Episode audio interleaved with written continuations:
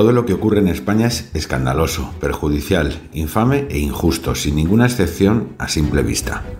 Cada bochorno es superado por otro, o combinado, en las áreas y disciplinas más dispares que al juntarse conforman un proyecto final sustentado en la ignorancia, la imposición y la ingeniería social. Un día irrumpe un ministro anunciando que la cultura se dirigirá desde las premisas de la leyenda negra española y la promoción del bable o el aragonés. Otro lo mejora una vicepresidenta, subiendo por decreto los salarios y recortando las jornadas laborales como si España fuera un coljós y su desarrollo dependiera de planes quinquenales soviéticos.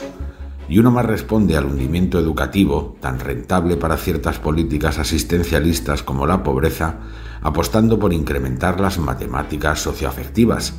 y que no me entere que esa hipotenusa pasa hambre. El contagio se extiende a un socio de los anteriores, presidente de una autonomía insurgente, anunciando que a la ya delirante ley transnacional le añadirá un desvarío nuevo, según el cual la autodeterminación de género podrá ejercitarse en toda la Administración sin necesidad de registro previo y con una fórmula innovadora.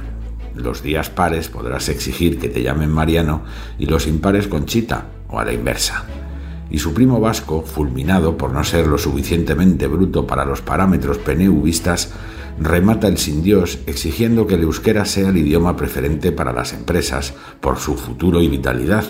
en pleno declive del español como lengua económica y científica por el poderío del inglés y la agresión doméstica a nuestra propia lengua. Todo es una locura impropia de un país maduro, de una sociedad sana y de unos poderes públicos decentes que responde ahora ya sin frenos a la implantación de un universo distópico que pretende regular cada rincón de la intimidad y de la vida en comunidad, con unas normas desquiciadas que borran las fronteras naturales y culturales del ser humano y levantan unas aduanas artificiales, castrantes y totalitarias. Ahí es donde hay que ubicar el penúltimo salto, con la invención del concepto que lo resume todos, el terrorismo humanitario de Sánchez, según el cual las barbaridades violentas perpetradas por encapuchados en Cataluña, jaleadas por los representantes autonómicos del Estado en la región, son menos graves que hacerle una piñata a Pinocho en Ferraz o sugerir con una torpe metáfora que los días políticos de Sánchez terminarán como los de Mussolini, colgado por los pies.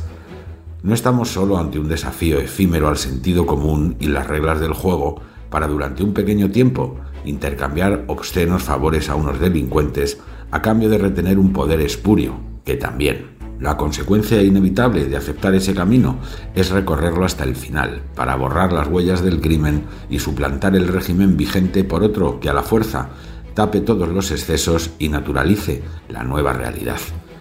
Claro que es un golpe de Estado y Sánchez es un golpista sobrevenido, capaz de cualquier cosa para mantener la apariencia de demócrata. Pero la pregunta es qué vamos a hacer nosotros, junto a los restos de un Estado de Derecho que va a sobrevivir y actuar con la energía necesaria para frenar esta guerra moderna sin bombas y por decreto. A todos nos mira un poco la historia y debemos estar a la altura, sin perder la compostura y entendiendo que la democracia solo se salva desde la democracia. Llenar las calles las veces que haga falta y que esa voz cívica resistente e insobornable se escuche ya no es una opción, es una obligación casi a vida o muerte.